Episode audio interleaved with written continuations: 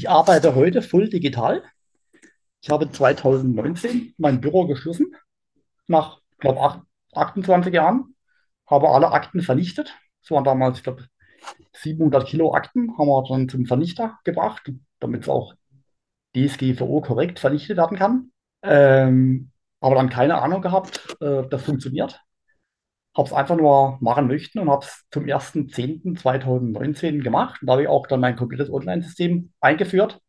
Habe dann auch bis Jahresende 2019 BZW, Entschuldigung, bis zum 1.5.2020 noch mein Offline-Büro gehabt, habe aber da schon ausschließlich Online-Beratung gemacht, weil ich auch schon so die zwei, drei Jahre vorgesehen habe, Kunde kommt eigentlich keiner mehr vorbei. Ja?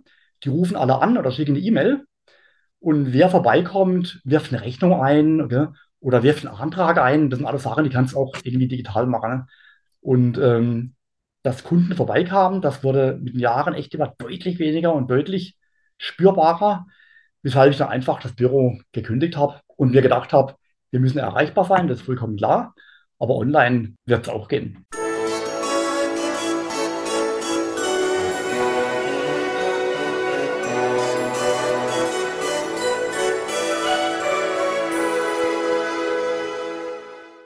Hallo und herzlich willkommen. Mein Name ist Marco Peterson und ich begrüße Sie zu einer neuen Folge des Königsmacher Podcast. In dem Podcast der Versicherungsbranche mit den Besten von heute für die Besten von morgen. Heute feiern wir hier ein Jubiläum, denn das ist die hundertste Folge des Königsmacher Podcasts und ungefähr seit Folge 70 hatte ich die Idee, dass ich mit zur hundertsten meinen heutigen Gast einladen möchte. Warum? Dafür gibt es drei Gründe. Der eine ist, weil er nicht nur den Königsmacher Podcast hört, sondern sich auch hin und wieder zu den einzelnen Folgen äußert. Das heißt, wir können ja ein kleines bisschen über den Königsmacher Podcast reden, damit sich die hundertste Folge doch ein bisschen was abhebt von den anderen Folgen, denn mir wurde erzählt, ich solle solch einen Meilenstein doch auch feiern. Also feiern wir hier zusammen ein bisschen. Viel wichtiger für die Einladung, Einladung sind aber zwei andere Gründe. Und zwar zum einen war er mal im Makler- und Vermittler-Podcast. An der Stelle Grüße gehen raus. Und seine Folge hatte den Titel von 100% offline zu 100% digital, was ich spannend finde, weil ich natürlich wissen möchte, wie, warum und was er da so gemacht hat. Und last but not least ist er ein Einzelmakler in zweiter Generation, also einer von der Spezies, die es nach allem, was mir immer so in der Branche erzählt wird, äh, in Zukunft nicht mehr geben wird, wozu ich mal seine Meinung auch hören möchte. Über all das und noch vieles mehr spreche ich heute mit dem Versicherungsmakler, der in der Branche vermutlich die meisten Kilometer mit Fahrrad pro Jahr zurücklegt. Die Rede ist selbstverständlich von Ralf Leible aus Durbach im wunderschönen Schwarzwald. Hallo Ralf, schön, dass du da bist. Ja, hallo, lieber Marco, ich grüße dich und vielen herzlichen Dank für die Einladung. Ob ich der Makler bin mit den meisten Kilometern, weiß ich nicht. Es gibt noch ein paar andere, die viel Rad fahren. Aber ich habe zumindest meinen maximalen Spaß beim Radfahren. Also, wer, wer meinst du? Wer, wer, wer könnte, also wer, wer, wer ist denn so quasi Konkurrenz für dich in den Kilometerzahlen? Nö, ich habe keine Konkurrenz. Ähm, aus dem Grund nenne ich mich ja eigentlich auch der Radtourist, weil ich mich als Radtourist bezeichne, weil ich einfach nur Radtouren fahren möchte und so ein bisschen weg bin von Zeit und von Schnelligkeit und so. Das messe ich auch alles nicht so richtig. Ich messe eigentlich nur Kilometer und Höhenmeter, die interessieren mich, aber ob ich dann eine Stunde mehr oder kürzer brauche, ist mir egal. Darum äh, von Konkurrenz kann ich nicht reden, aber es gibt schon einige, wie der Nikolas zum Beispiel, äh, bei dem ich schon beim Podcast war, der ja auch viel Rad fährt. Ich glaube, der war schon irgendwie deutscher Jugendmeister im Mountainbike, meine ich. Und noch ein paar andere, die regelmäßig Rad fahren. Ah, stimmt, ja, stimmt. Nico, der war auch, der war auch schon hier im Podcast, stimmt, hat er erzählt, dass er viel fährt. Aber ich dachte, also ich, ich sehe dich ja, weißt ich sehe halt immer nur, also immer nur, immer wenn ich Sachen von dir mit sehe, bist du mit dem Rad unterwegs oder bei schlechtem Wetter mit dem Rad halt äh, äh, äh, virtuell quasi am Rad fahren, ne? Ich bin wahrscheinlich der, der am meisten vom Radfahren schreibt und am meisten davon berichtet und Bilder schickt, aber nicht unbedingt am meisten macht, bestimmt viel, aber eben nicht am meisten. Ist auch kein Ziel von mir äh, sondern ist eben einfach eine schöne Abwechslung zum beruflichen Alltag. Ähm, Leben genießen, mal raus aus dem Geschäft und alles von außen sehen. Damit habe ich halt die letzten Jahre bis der Erfahrung gemacht. Ja, ja schön. Lass mal einfach kurz, bevor wir jetzt nämlich hier weitergehen, wir werden gleich noch ein bisschen über den Königsmacher-Podcast, den du beim Radfahren auch hörst, oder beim, im, im Keller zumindest.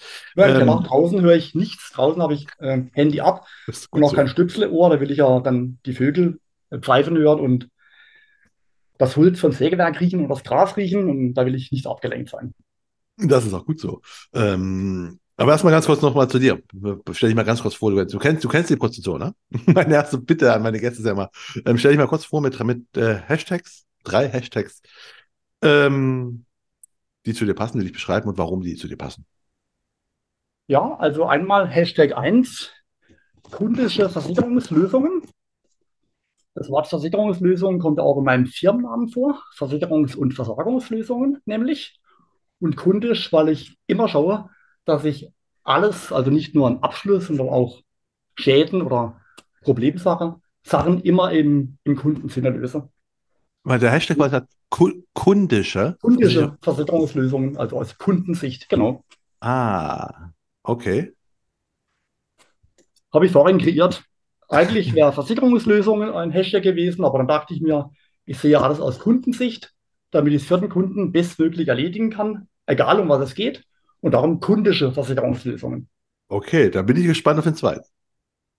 Der zweite natürlich äh, der Radtourist, klar, weil Fahrradfahren halt ein Stück äh, weit mein Leben mitbestimmt.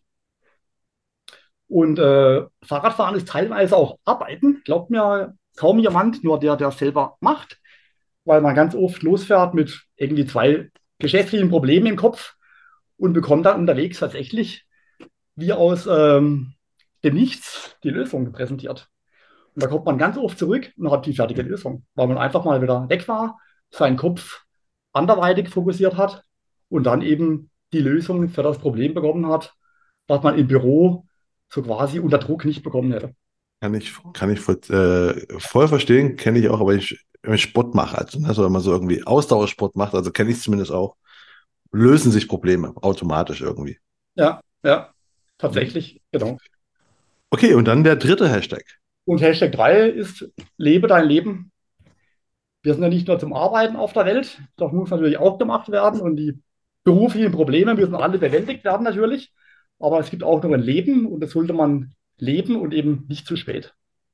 Das stimmt, deswegen übrigens, du lebst gerade, also lebst nicht, du bist gerade nämlich in Mallorca bei der, für die Aufzeichnung. Oder während genau. der Aufzeichnung bist du in Mallorca, ne?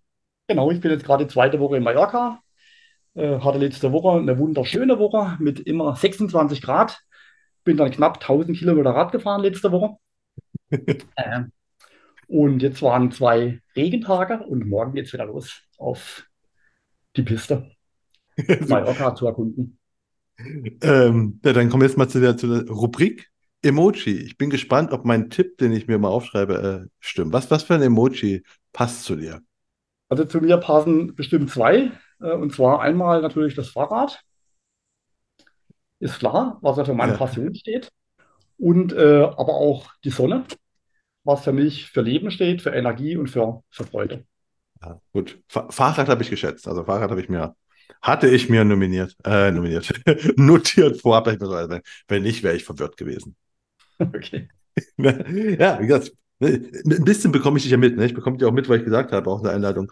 Ähm, dass du einfach auch äh, den Podcast ja hörst. Ich habe ja gesagt, ich habe dich schon seit, seit der 70. Folge, ne, weil du sagst, du bist überrascht, habe ich ja schon im Vorgespräch gesagt, du wirst noch überraschter sein, wie lange ich dich schon auf der, auf der Liste hatte, wo ich mir sagte, wenn ich, wenn ich eine 100. Folge habe, werde ich mir einfach Ralf mal einladen. Ja, ja. bin ich sehr überrascht und auch sehr gefreut, dass du mich eingeladen hast. Nee, weil ich fand immer spannend, weil du, du hörst, ich, ich höre mal von vielen Leuten, die, die reden dann mir so, hey, ich habe auch mal was gehört und so weiter, finde ich cool und so weiter. Aber du schreibst ab und zu so, so ausführliche Sachen, und, ah, das fand ich da gut, das fand ich da gut. Da ich mir so, hey, das ist einfach so, das ist cool, dann kann ich mit jemandem auch ein bisschen reden über den Podcast. Du hast ja, ja. gerade schon gesagt, du hast mal nachgeschaut, du hast noch gar nicht so viele Folgen gehört, hast du gemeint. Ne? Du nee, ähm, gehört habe ich jetzt, waren es 44? Podcast-Folgen. Da fehlen noch ein paar. Wird Zeit, dass es Winter wird und das Kellertraining wieder beginnt. Da kann ich weiterhören. Und das Gute ist eben an deinem Podcast. Äh, in jedem Podcast war bisher für mich irgendwas drin, ein, Aha-Effekt oder eine Bestätigung oder auch mal was zu nachdenken, was man selbst auch anders machen kann, was die Kollegen eben anders machen. Also es war in jedem Podcast mindestens eine Sache mit drin. Und egal, ob das jetzt ein Kollege war von einer Ausschließlichkeitsthematik so eine Ausschließlichkeit oder ein Maklerkollege. Ähm, spielt keine Rolle, war immer irgendwas dabei. Sag mal, sind die von der Länge okay für dich? Also sind die nicht zu lang? Weil das habe ich nämlich mir am, am Anfang überlegt gehabt, ne, wo ich das gemacht habe. Die erste hast du noch nicht gehört, du hast gemeint mit, mit, mit Patrick Hamacher, die kennst du noch gar nicht. Das war nämlich die quasi so, wie ich mir das überlegt hatte. So 40 Minuten sollen die sein, so kurz und Ja. knackig. Jetzt sind sie ja so manchmal so eine anderthalb Stunde oder sowas. Ähm, aber mir wurde erzählt, das wäre okay so. Du, für, fürs Fahrradfahren, ist das gut so oder? Ja, ich nutze ja zum Training im Keller und dann trainiere ich meistens eineinhalb Stunden äh, auf Zwift und dann passt ja sowieso, manchmal für zwei Folgen oder so eins, eineinhalb Folgen. Was ich jetzt nicht machen würde, das muss ich gestehen, weil ich bin ein sehr ungeduldiger und hibbeliger Mensch. Ich würde nicht hinsitzen und einen Podcast anhören. Und ich habe es auch schon abends versucht, im Bett anzuhören. Da schlafe ich grundsätzlich ein. Also ich kann es echt nur am allerbesten beim Training im Keller. Kann ich voll verstehen. Ich höre auch nur Podcasts, wenn ich mich bewege. Ganz bin ich da voll ganz bei dir. Also ich, ich produziere ja auch. ne? Also ich mein, mein halber, nicht mein halber Tag nicht, aber ne, so ein paar Stunden der Woche habe ich ja mit, mit Podcasts, mit Aufzeichnung und dann mit Produktion sowas mit zu tun.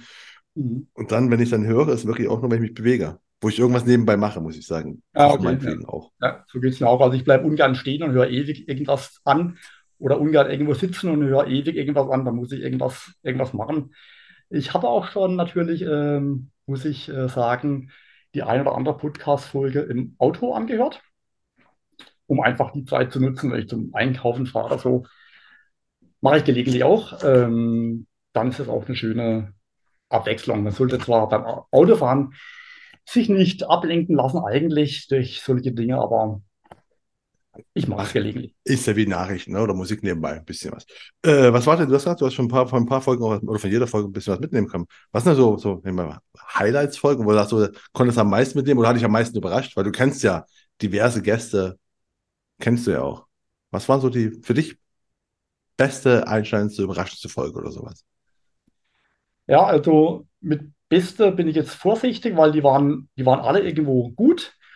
Und ich muss gestehen, ich habe, ich höre die ja schon über einen langen Zeitraum. Das heißt, die Podcasts, die ich ganz zu Anfang gehört habe, die habe ich jetzt auch nicht mehr so im Detail in Erinnerung. Ähm, aber auf jeden Fall äh, überraschend interessant. Überraschend und interessant waren für mich die Podcasts mit dem Stefan Gierschke von Königswege. Den bewundere ich sehr und seine Arbeit. Dann den Sven Hennig, den Krankenversicherungsspezialist. Ebenso, hat auch einen tollen Blog. Dann den Philipp Wenzel als Urgestein der Berufsunfähigkeitsversicherung.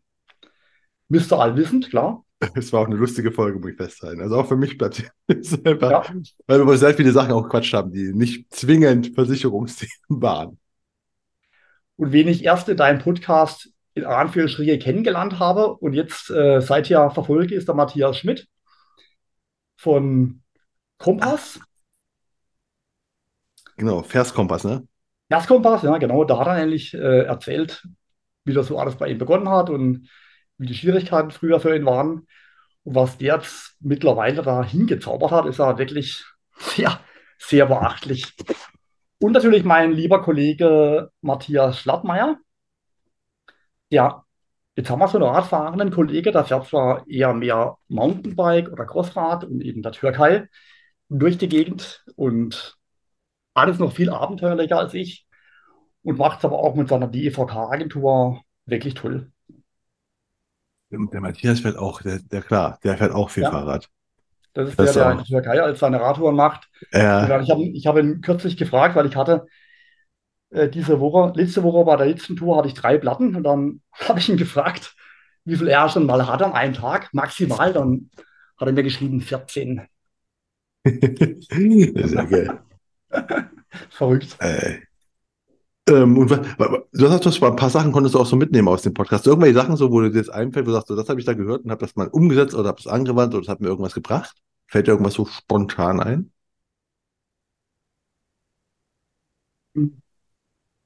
Da kann ich jetzt nur allgemeine Sachen sagen, wie zum Beispiel, oder wie doch ein bisschen spezieller, das Sven Hennig hat mal eine ganze Weile nicht mehr so intensiv Blogberichte geschrieben, äh, meine ich, ähm, da gehört zu haben. Und dann gingen auch die Anfragen runter.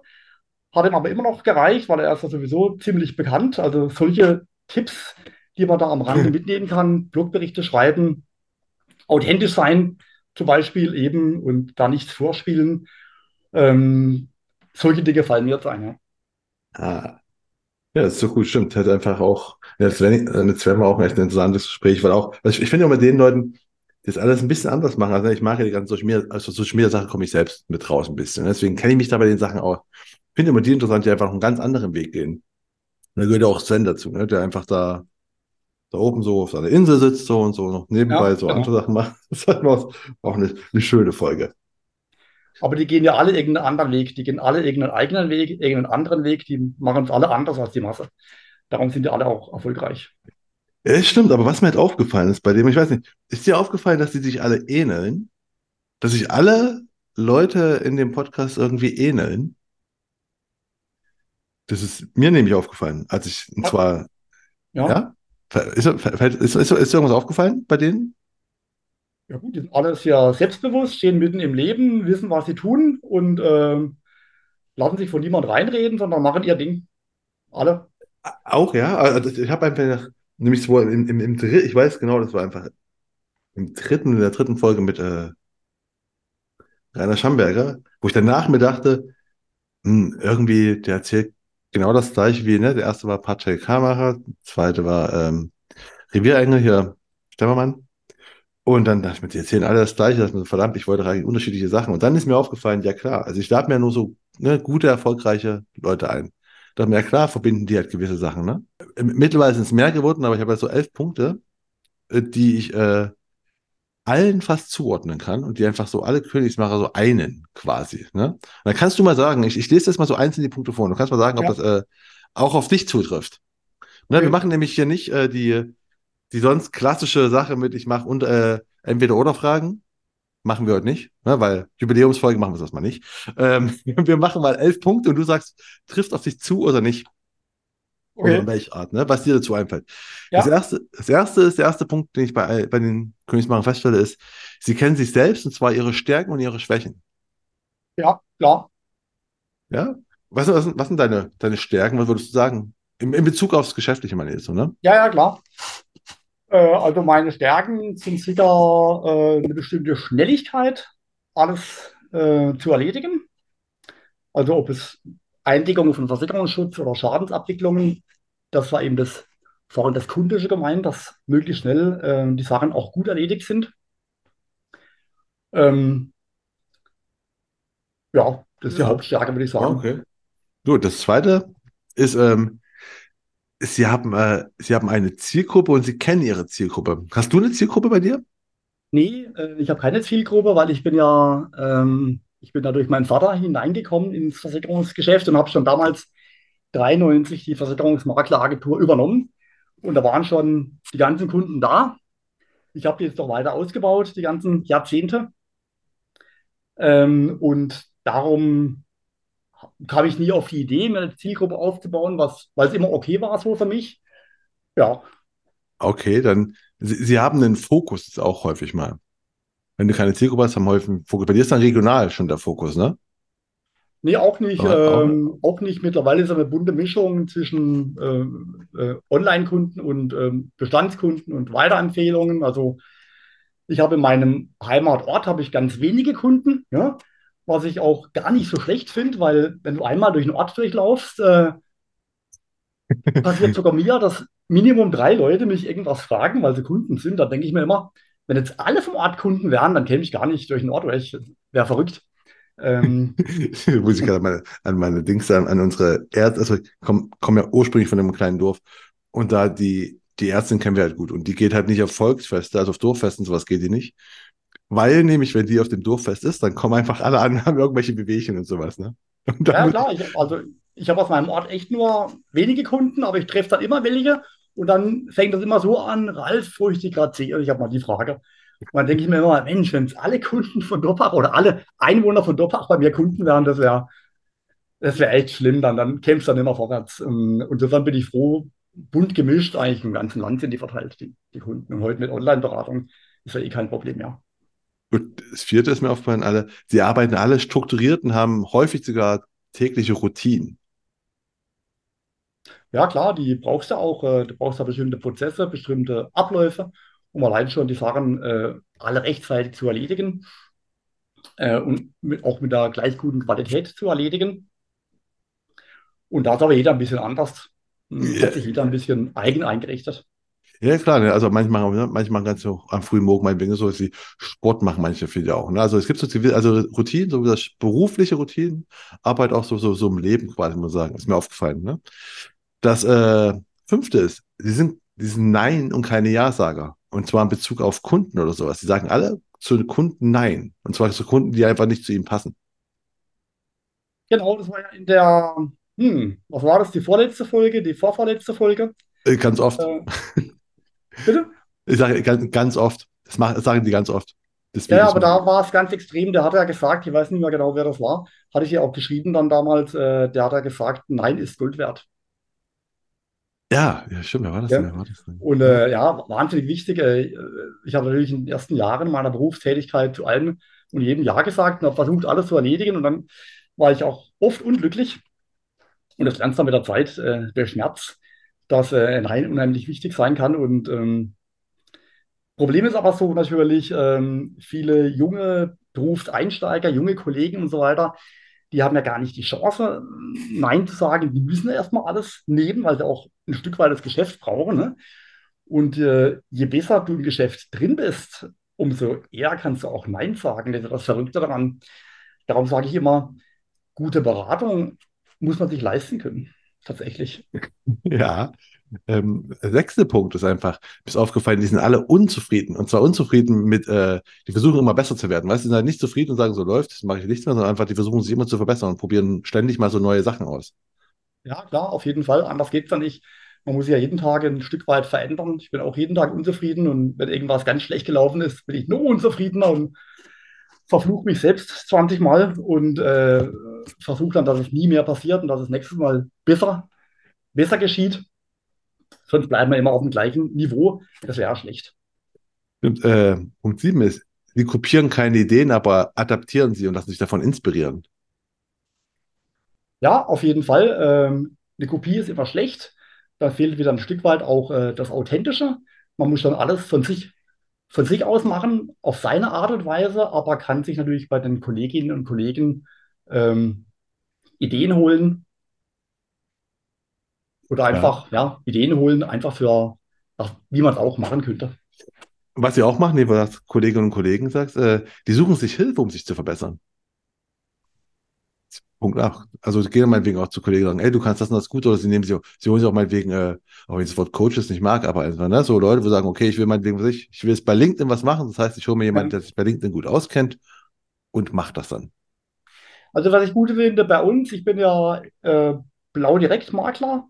Ähm, äh, wir haben da eine gemeinsame Blaugruppe und da werden eigentlich Probleme immer ganz smart gelöst oder auch wenn jemand irgendwas Neues braucht, irgendeine, keine Ahnung, Zeiterfassungsmanagement, dann bekommt er gleich Tipps von anderen, die schon irgendwas eingeführt haben und so auch zu Blogberichten und eigentlich zu allem, was ähm, der Versicherungsmakler braucht, ähm, helfen wir uns gegenseitig.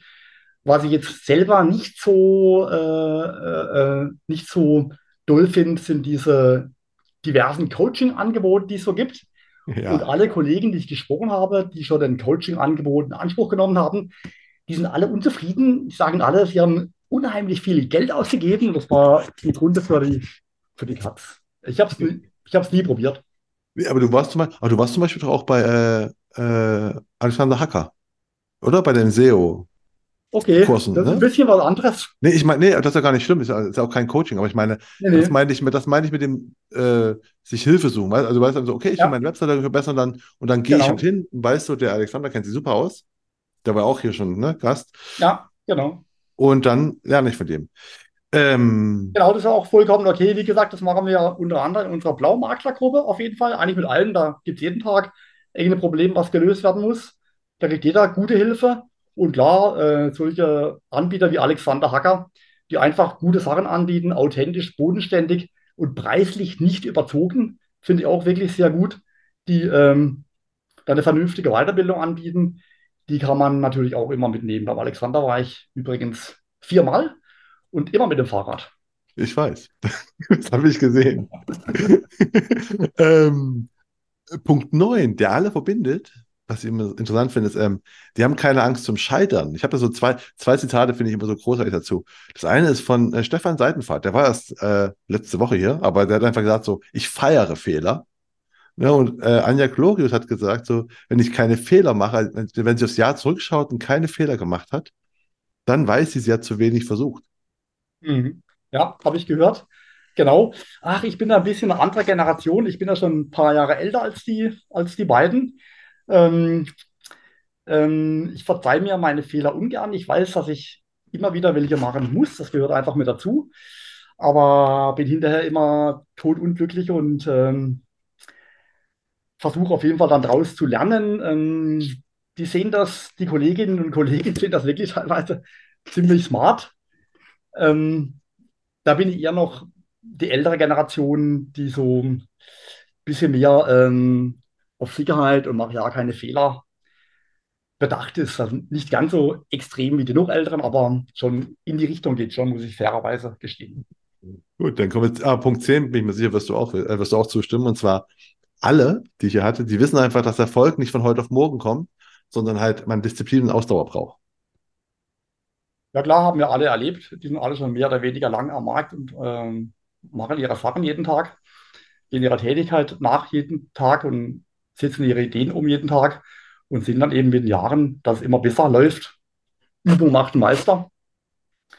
Und natürlich auch mit entsprechender Bestandsgröße sich man da auch andere Dinge auch leisten kann als, als Berufsanfänger. Mit leisten meine ich jetzt nicht Ferrari und Konsorten und Rolex, sondern äh, Beratungsqualität leisten äh, oder auch andere Dinge, die einfach mit dazugehören, wie bestimmte Weiterbildungen, die teilweise auch Geld kosten. Darum, äh, wie vorhin gesagt, ähm, gute Beratung muss man sich leisten können. Und der elfte Punkt, der bei allen aufgefallen ist, und auch bei dir gerade schon hast du auch schon erwähnt, ähm, alle Königsmacher teilen gerne Wissen. Also keiner hat Angst, dass eben irgendjemand Wissen klaut oder so, weil alle irgendwie wissen, es gibt einfach genügend Kunden, weißt du, also die Kunden sind genug genau. da. Und das verbindet auch alle. Du hast erzählt, in eure Blau, ne, ja. äh, Blaugruppe teilt ja auch ja Wissen, ne? Man, naja, das habe ich aber auch die letzten 20 Jahre oder nee, 15 Jahre vielleicht gelernt, tatsächlich. Also ich bin auch noch so aufgewachsen, äh, nach dem Motto, wenn du was weißt, erzähl es ja keine weiter, es für dich. tatsächlich von meinen Mentoren, äh, so war das Denken damals noch. Und ähm, das habe ich auch die letzten Jahre jetzt erst lernen dürfen, dass wir echt mit Freude Wissen weitergeben und äh, andere damit bereichern und dann wieder im Gegenzug von den anderen auch wieder Wissen erhalten. So stark, du sagst. Also früher war es echt schon, also wurde dir quasi auch so mitgeteilt im Sinne von, wenn du ja. was weißt, dann, dann, dann sag das ja nicht weiter. Ja. Ah, okay. Ähm, ja, das sind die elf Punkte, aber du hast ja bei vielen Sachen zugestimmt. Ich sage ja, das, das sind so Punkte. Und wir haben ja auch äh, vorhin schon gehabt, dass er einfach, äh, dass es äh, eigentlich voll, du hast selbst erzählt im Vorgespräch, das ist eigentlich voll einfach, was du machst. Man muss es halt nur machen. Ja, das ist ja. auch, ne, auch diese, auch diese elf Punkte. Das ist, da steht nirgendwo, dass du Raketenwissenschaft studiert haben musst oder sowas, ne? Das, ist, das sind alles so Kerneinstellungen. Man muss halt die Sachen nur machen. Genau, und, richtig. Und da, daran scheitern aber die meisten, muss man auch festhalten. Ähm, genau, ich habe äh, schon ganz viele Anrufe bekommen von Kollegen, die sich interessieren, wie ich arbeite und so weiter und die sich dann auch immer alles anschauen, wie ich das mache. Und was ich, äh, was ich, was ich wirklich sehr interessant finde, ist, dass ich von den Kollegen, das waren jetzt bestimmt 20 oder 30 schon allein letztes und dieses Jahr, dass ich von den Kollegen kein einziger für mein Backoffice entschieden hat, was ich nutze, obwohl das total genial ist. Ähm, die haben alle entweder Angst davor, Angst vor den Kosten oder Angst, dass irgendwie, keine Ahnung, Daten missbraucht werden oder ich weiß auch nicht. Also wundersamerweise machen die dann alle wieder weiter, wie sie vorher gearbeitet haben. Ja, das ist ja das. Mach's häufig, ich habe immer das Gefühl, es ist häufig so für, fürs gute Gefühl. Ich habe ja versucht, ich bin ja quasi versucht, weiterzubilden, aber dann halt dieses Umsetzen. Ist schwer, ja. wohl. Aber äh, zu dem, wie du, wie du arbeitest, kommen, kommen wir gleich noch. Erstmal kommen wir zu dir nochmal, wie du überhaupt in die Branche reingekommen bist. Das ist ja noch erstmal.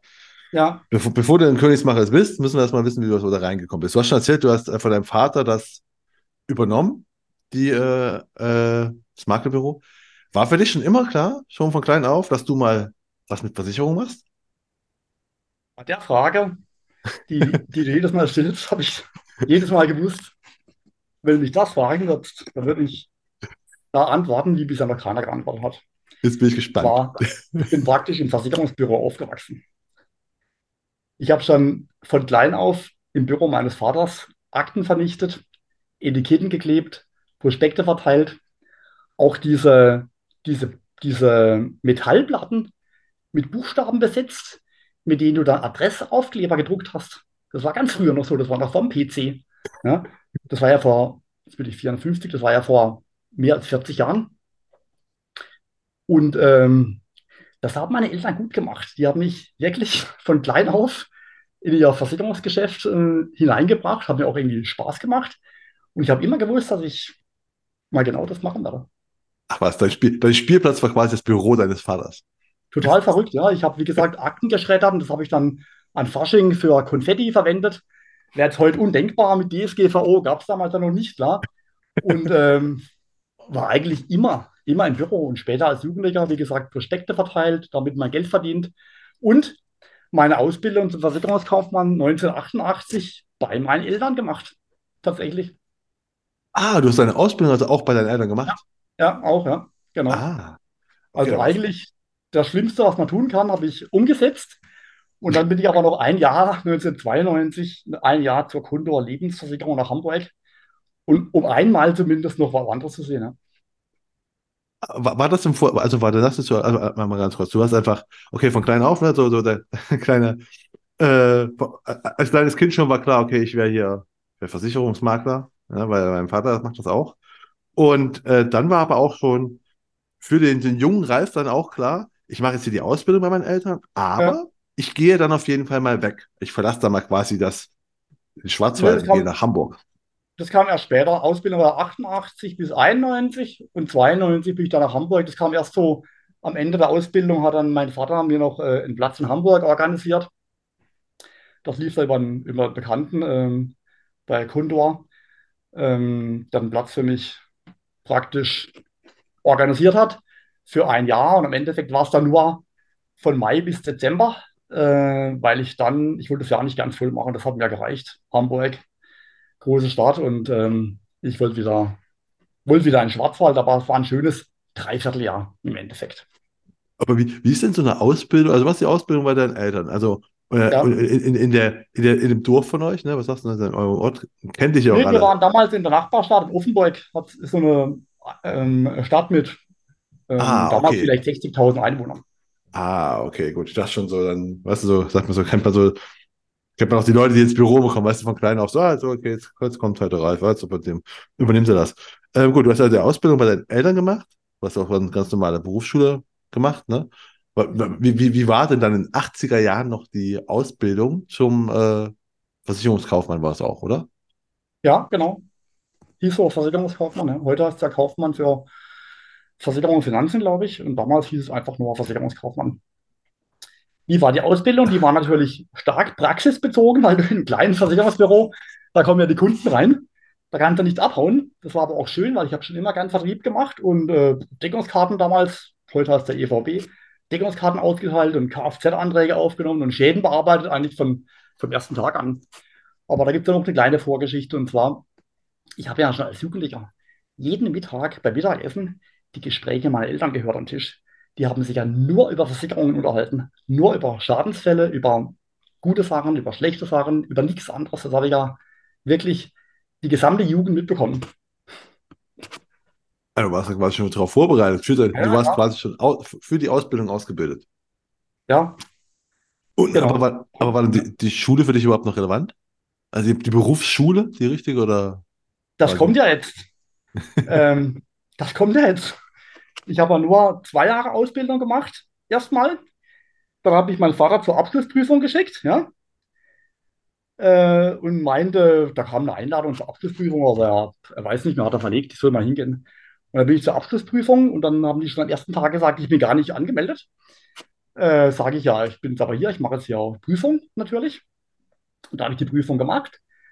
Und danach hat mich die Schule von der Schule verwiesen für ein Jahr. Und ich musste nach einem Jahr wiederkommen zur richtigen Abschlussprüfung. Ja, Und in dem Jahr habe ich dann natürlich ausschließlich gearbeitet, Kunden besucht, wie Versicherungskaufmann, Versicherungsmakler, ganz normal. Dann ging natürlich, äh, ähm, ich sag mal so, die erste, die erste Prüfung war bestimmt einiges besser als die zweite. Mal nach einem Jahr keine Schule mehr, weil du darfst nicht mehr hin, du hast auch keinen Stoff mehr bekommen. Ähm, ja, war dann nicht mehr so gut, außer mündliche Prüfung habe ich äh, damals mit 96 Punkten abgeschlossen. Das war super, aber die schriftlichen waren dann nicht mehr, nicht mehr so gut, aber hab's ja bestanden. Hat gereicht. Ja, für dich war eh schon klar, wo du arbeiten wirst, ne? Also es war ja nicht, äh, ja, ja, ja. war, war schon immer klar. Ähm, okay. Wo du in Hamburg warst, hast du auch da Vertrieb gemacht? Nee, in Oder? Hamburg war ich bei der Condor im Innendienst. Das war Abteilung BAV, also betriebliche Altersversorgung. Da war praktisch Berechnungen gemacht für Versicherungsmakler, also Angebotsberechnungen für deren Kunden. Ah, okay. Aber für dich war schon immer klar, dass Vertrieb dein, dein Thema ist. Kannst du dich noch Ja, an, deinen- genau. an deinen ersten Ja. Berat Vertrag, äh, an deine erste Beratung erinnern?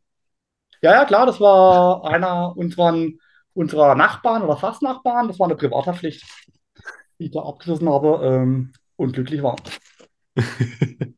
Noch mit Papierantrag natürlich, also Papierantrag und Kugelschreiber. Ganz normal. Äh, Du hast vorhin von deinen Me- Mentoren gesprochen. Wer, waren deine wichtigsten Mentoren? Dein Vater Meine vermute ich Eltern. mal? Deine Eltern, Ja, ne? meine Eltern beide, die waren ja beide im Geschäft und habe keine anderen Mentoren, die waren beide. Meine Mentoren, die haben mich von klein auf, haben die mich, haben die mich gebrieft. Ich habe jetzt echt in der Vorbereitung zum Königsmacher Podcast überlegt, ob die das absichtlich gemacht haben, dass sie mal einen Nachfolger haben für ihr Geschäft. Ich habe sie nie gefragt, keine Ahnung, oder ob das ein reiner Zufall war, ich weiß es nicht. Es war für die, es war wahrscheinlich die, die, die, die, der, der Alltag, weißt du? Das ist einfach so, du bist ja dann normal so quasi mit dabei gewesen. Also dann reden die über Sachen und dann bist du halt dabei. Also ne, du nimmst es halt mit wahr. Na gut, klar, es war wahrscheinlich auch so eine Art Kindergarten für mich, weil äh, ich habe noch einen Bruder, einen älteren, und meine Mutter war natürlich ganz tags im Geschäft, ne? Musste irgendwie uns Kinder auch noch betreuen, Mittagessen kochen und so weiter. Und dann nehme ich an, dass es für die einfacher war, dass ich halt einfach im Büro war. Dein Bruder, ist der auch in der Versicherungsbranche gelandet oder hat er, hat er einen Absprung auch? Versicherungskaufmann gelernt, genau. äh, musste, musste er machen, hat mein Vater ihn dazu quasi gezwungen, mehr oder weniger. Äh, nach dem Motto, Bub, du machst eine Ausbildung, dann hast du mal was. Und danach hat er aber Architektur studiert und ist seither als Architekt berufstätig. Ah, okay. Und du hast aber dann, äh, du hast das Ende der 80er deine Ausbildung gemacht. Und Ja, hast du vorhin schon, 88 bis 91, genau. und hast vorhin gesagt, so Anfang, also Mitte, ne? 93, 94 hast du das Büro übernommen, das, äh, die Agentur übernommen, das Büro. Im 1.1.93, genau. Ah, okay. Aber das war schon vorher klar, ja? Dass man sagt, okay, hier, Ja, ja. sobald war bis du. Ende 92 bei Condor. Eigentlich hätte ich ja bis Mai im Folgejahr bleiben sollen, habe dann keine Lust mehr gehabt. Wahrscheinlich auch, weil Condor eine reine Innendiensttätigkeit war, nur berechnen, immer das Gleiche im Endeffekt. Irgendwann kann man es mal ganz gut und dann war es nicht mehr so spannend. Da war die Stadt spannender natürlich als dann die Tätigkeit bei Condor.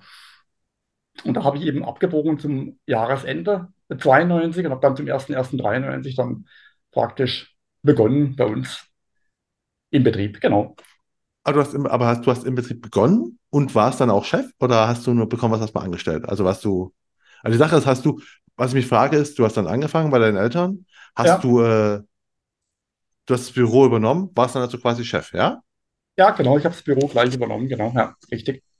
Und hast du denn dann auch Sachen verändert? Weil du gemerkt hast, ne, bist du schon eine andere Generation und sagst, okay, irgendwelche neuen Sachen, äh, die es gibt, oder hast du es quasi erstmal so weitergeführt? Äh, jetzt muss ich mal ein bisschen überlegen. Und zwar, ähm, ich habe es erstmal bestimmt so weitergeführt, wie ich es ein Stück weit auch gelernt habe von meinen Eltern. Und dann kam halt so nach und nach, äh, mein Vater hatte damals so ein eigenes Verwaltungsprogramm auf MS-DOS geschrieben oder selbst, selbst gemacht gehabt. Und so nach und nach kamen halt dann da Verbesserungen, dass man gesagt hat, huch, äh, irgendwie so doof, MS-DOS Verwaltungsprogramm. Da kann ich ja nicht mal ein Wertformular, einen Brief hinterlegen. Das muss irgendwie anders funktionieren. Und ähm, da hat man sich schon dann äh, Stück für Stück weiterentwickelt. Aber am Anfang stand für mich hauptsächlich Vertrieb im Vordergrund, äh, weil ich auch immer von klein auf gelernt habe, muss mehr reinkommen als rausgehen, was die Finanzen betrifft. Ganz wichtig, nur so kann man überleben. Äh, das beherzige ich ja bis heute. Äh, nimm mehr ein, als du ausgibst. Und irgendwann kam dann Schritt für Schritt aber dann auch der Umschwung aufs erste Verwaltungsprogramm, das war dann im Jahr 2000. Ähm, Zwei Fragen. Zum einen, wenn dein Vater schon äh, MS-DOS durch so ein Verwaltungsprogramm selbst geschrieben hat, dann heißt, dann wart ihr ja gar, dann wart ihr schon relativ zeitig eine ja, digitalere Büro als viele andere in der Branche. Ja, digital war es nicht. Mein Vater, also war immer noch alles relativ offline, aber mein Vater hat 1984 den ersten PC gekauft mit Arbeitsplätzen und Server. Tatsächlich bei, Schme bei Schneider und Koch in Karlsruhe. Das waren, glaube ich, damals 80.000 Mark Investitionen. Äh, äh, der Server hatte 20 MB Festplatte und man hat ihm gesagt, Herr Leibler, das wird Ihnen ein Leben lang halten. Drei Ja, Jahre später war das Ding Schrott, wert. aber wofür hat er es gebraucht? Wo- Wofür habt ihr es genutzt beruflich? Bei den 80er Äh, Jahren? für Kundenverwaltung, also äh, damals dann eben von einem, von einem ehemaligen Lehrer, der auch Programmierer war, ein Programm schreiben lassen, wo er praktisch seine Verträge, seine Versicherungsverträge verwalten konnte. Da hat er dann Damen gehabt, die die Daten eingetippt haben, musste alles von Hand eintippen, aber da konnte er richtig die Verträge anlegen, Beginn, Ablauf, Vertragsnummer, Art der Versicherung und so weiter. Konnte natürlich keine Dokumente hinterlegen, weil das war noch alles vor Bipro natürlich, aber immerhin hast du schon mal eine gute Datenübersicht gehabt und somit schon mal das erste quasi Verwaltungsprogramm, aber halt auf MS-DOS geschrieben. Ja, aber trotzdem ist das schon mal einfach von sich selbst aus. Ne? Das war quasi nicht aus der Not heraus, sondern einfach so aus, aus dem Willen heraus zu sagen, okay, wir können das die Arbeit verbessern. Das ist schon Da hat er mal. unheimlich viel Geld reingesteckt, unheimlich viel Zeit, also eigentlich total, total beachtlich. War auch damals schon mit dem Programmierer beim GTV in Köln und hat äh, mit denen gesprochen und äh, weil, weil er immer der Meinung war, es muss irgendwie möglich sein, dass man da eine äh, einheitliche Datenstruktur bekommt, dass praktisch, dass man praktisch Daten einlesen äh, können muss. Also das heutige, das heutige Bipro war schon immer sein, seine Vision, ja? Und das hat er aber halt nie erlebt in seinem Berufsleben. Und heute staunt er natürlich, was so alles geht. Er lebt da noch und ist noch fit im Geist und ja, und sagt genau das, was heute funktioniert, hätte er sich vorgestellt. Ja. Und welche Vorteile habt ihr früher denn gehabt? Also hat das denn wirklich auch euch äh, messbaren Vorteil gebracht, in den 80er Jahren schon mit einem mit äh, MVP da zu arbeiten? Du hast eine, du hast halt eine Übersicht gehabt, also eine digitale Übersicht im Endeffekt, ne? Über die Verträge, Vertragsart und so weiter. Konntest einfach schneller agieren, als wenn du in der Akte lang suchen musst. Gell, Akten haben wir natürlich auch gehabt, aber, aber die meisten haben ja nur Akten gehabt und wenn äh, dann schnell Verträge suchen musst oder äh, Vertragsarten suchen musst, dann war es halt natürlich schneller über die digitale Variante oder über die PC-Variante, wenn auch keine Dokumente natürlich hinterlegt Genau. waren. Ja nicht. Okay. Ähm, das Zweite, du hast, das- du hast immer Vertrieb gemacht, war für dich das Wichtigste, wo du auch übernommen Ja. hast. Wie hast denn du 1993 Vertrieb gemacht? Also als bei den, bei den Jüngeren, die jetzt so, weißt du, so, die jetzt zuhören, die irgendwann so in 2000 geboren sind vielleicht. Ähm, wie, wie hast du 93 Vertrieb gemacht? habe ich meinen Vater abgeguckt, äh, der hat regelmäßig so Touren gefahren mit dem Auto, ja, ging da unangemeldet zu den Kunden, das war damals ganz normal, das war völlig okay für die, für die Kunden, heute war es undenkbar. Und das habe ich so übernommen, habe die Touren gefahren, da gab es dann bestimmte Routen, die bin ich auch dann gefahren und habe einfach die Kunden besucht, war im Prinzip jeden Abend bei engen Kunden am, auf dem Sofa gesessen, habe die Versicherung durchgesprochen, Versicherung optimiert, neu abgeschlossen, halt immer Kontakt gehabt. Und damals war es wirklich jeden Abend außer vielleicht am Freitag, aber sonst jeden Abend bis neun, halb zehn deinen Kunden draußen und dann bist du heimgefahren oder ins Büro gefahren, hast nachgearbeitet, gab auch keine E-Mail, kein nix und hast dann an Kunden alle Kopien zum Beispiel per Post zugeschickt oder so, dass er halt seine Unterlagen bekommen hat. Ja. Da- Das war Vertrieb, also richtig zu, manuell.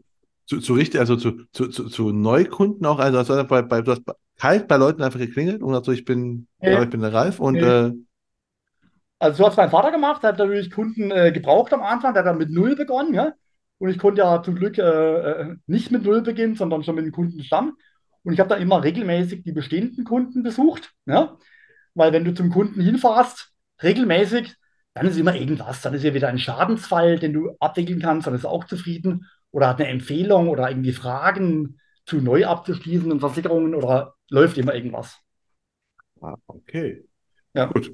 Und äh, das war so 90er und sagst du, im, im Jahr 2000 grad hast du ein neues Programm quasi eingeführt, ne? Da ist alles digitaler, noch digitaler geworden. Oder noch, ja, noch digitaler. Dauert dann ziemlich digital, da konnte man dann Sachen einscannen und Dokumente hinterlegen. Natürlich auch nicht automatisch, muss halt irgendwo runterziehen von irgendwelchen Plattformen und dann bei dir im Programm hinterlegen. Das war damals DaVinci, hieß das Programm. Heute heißt es, äh, das ist von IWM. Heute heißt es Smart Insure, dieses Programm. Und das war eben das erste richtige Verwaltungsprogramm, in dem dann auch Dokumente, Anträge, Policen, Bedingungen und so weiter hinterlegt waren. Ja. Und hast du denn da schon irgendwie auch dein, dein Vertrieb sich ein bisschen verändert? Wenn wir jetzt mal so ein bisschen springen, springen wir von, von, von 93 auf 2000. Gibt es da irgendwie sowas, wo du sagst, okay, da hat sich so ein. Hast du auch schon mit E-Mails Ja. gearbeitet? Ja, ja, klar. Geht. Äh, Es ging halt dann immer mehr über zu E-Mails und Telefonat und E-Mails, äh, bunt gemischt. Und so die ersten Online-Beratungsversuche habe ich 2010 gestartet, damals mit PC Visit hieß das Programm. Das war mal ein bisschen doof, weil das muss der Kunde bei sich installieren, dann, dann konnte man damit agieren. Und da war das aber eine echte, eine echte Online-Beratung tatsächlich, ja. Und, ähm, aber das hat sich noch nicht so richtig durchgesetzt. 2010 aus meiner Sicht, die Kunden wollten nicht so richtig, war auch kompliziert. Und da haben wir erstmal noch eine Weile so offline weitergemacht mit E-Mails und mit Telefonaten. Halt immer Kontakt zum Kunden halten, mache ich ja bis heute. Und dann läuft ja was natürlich. Und äh, auch heute habe ich weitgehend Bestandskundenkontakt und Kunden halt über Google-Suche, Social Media und Weiterempfehlungen. Genau, Moment, aber wenn wir mal zurück, wir sind noch gar nicht beim Heute. Ich bin noch, ich will mal so, so langsam was durchgehen, wollte weil ich bin gespannt, einfach so, so ein, so ein, äh, so ein Einzelmarkt zu, zu, in der Entwicklung zu sehen. Weißt du, man sagt, so, okay, da war einfach schon in den 80ern schon erkannt, okay, dieses digitale Ding, also diese Computer, ne, wo einfach Ja. für die meisten äh, Computer, was soll das sein? Und halt einfach mal, wenn du sagst 80.000 investiert, ich meine 80.000, wir reden ja nicht davon so, komm Mutti, geh mal zum, zum Aldi, da gibt's einfach einen, einen Laptop für 100 Euro, oder für 500 Euro, nee, 80.000 ist eine Investition, ne? 80.000 1984 war richtig krass, das hat sich richtig, da hat er sich richtig dick verschuldet. Ne? Das war richtig, richtig viel Geld. Ja, aber er hat einfach die Vision. Drei Jahre später null Wert hatte, ist total traurig, aber war halt so. Ja. Aber er hat zumindest die Vision, also, ne, okay, ich kann das einfach, das kann ich nutzen, ne? Also ich auch Ja. hier als einzelner Makler kann das sowas nutzen, ne? Also das schon zu sehen. Und dann sagen wir, okay, den 90er hast du gemerkt, so, okay, das hast du es übernommen und hast auch gemerkt, so, ne, Makler, so Maklerverwaltungsprogramm, das hilft mir schon, hast du schon gesagt, ne? Ich kann Sachen Ja, finden. Und dann, äh, aber Kundengewinnung war quasi weiterhin einfach nur auf Empfehlung primär, wenn ich es richtig höre, oder? Bestandskundenarbeit, ich habe auch von klein auf gelernt, wenn du immer für einen Bestandskunden da bist und immer nett zu ihm bist und alle seine Probleme löst, äh, dann gibt es Weiterempfehlungen, da ist dann zufrieden der Kunde, ist ja vollkommen klar. Und da schließt auch was Neues bei dir ab und nicht bei einem anderen Kollegen. Ähm, das hat immer, hat immer gut funktioniert. Also ich habe nie äh, neue Kunden akquirieren müssen, die kamen dann von selbst ins Büro rein, haben auch gute Kunden gewonnen, äh, aus dem Ladenbüro heraus und das hat immer wunderbar funktioniert. Ja. Gab es eigentlich damals auch, ich komme auf die Idee, wo du von Kollegen redest, äh, gab es auch so sowieso Maklernetzwerke, gibt es ja heute, ne? Diverse, also so. Oder war damals je- jeder für sich so Einzelkämpfer? Weil du hast ja auch gesagt, mit dem Wissen teilen musstest du erst lernen. Genau, das war ja jetzt, das war jetzt genau die Sache. Das habe ich ja von klein auf gelernt. Behalt nur für dich, was du weißt, dann gibt es keinen weiter. Das kommt natürlich von meinen Mentoren, die denken heute noch so Mhm. und wundert sich, dass man auf Maklertreffen geht und sich austauscht. Und ich sage, ja, Mama, Papa, heute ist das wirklich so. Wir teilen Wissen und geben es gegenseitig weiter. Ähm, das ist für die immer noch weitgehend unverständlich, aber okay, sind wir beide in Rente, darf es ja auch sein. Ähm, was wollte ich jetzt sagen? Ich, Genau. Nee, aber, ga, ga, nee, aber ga, gab's denn auch, also denn auch schon im Jahr zwei- sagen wir 2000, Oh, zwischen 2000 und nee. 2005, gab es auch so was wie Maklertreffen? Oder Ja, aber ähm, war ich ganz ungern, weil da waren eigentlich nur die Prahlheinis, die erzählt haben, wie viel Umsatz zu machen und so weiter. Und da hast nie was so richtig davon gehabt. Und, ähm, und die unmittelbaren Makler so in der Umgebung, im Gegensatz zu heute, heute liebe ich die, sind die wirklich gute Freunde teilweise.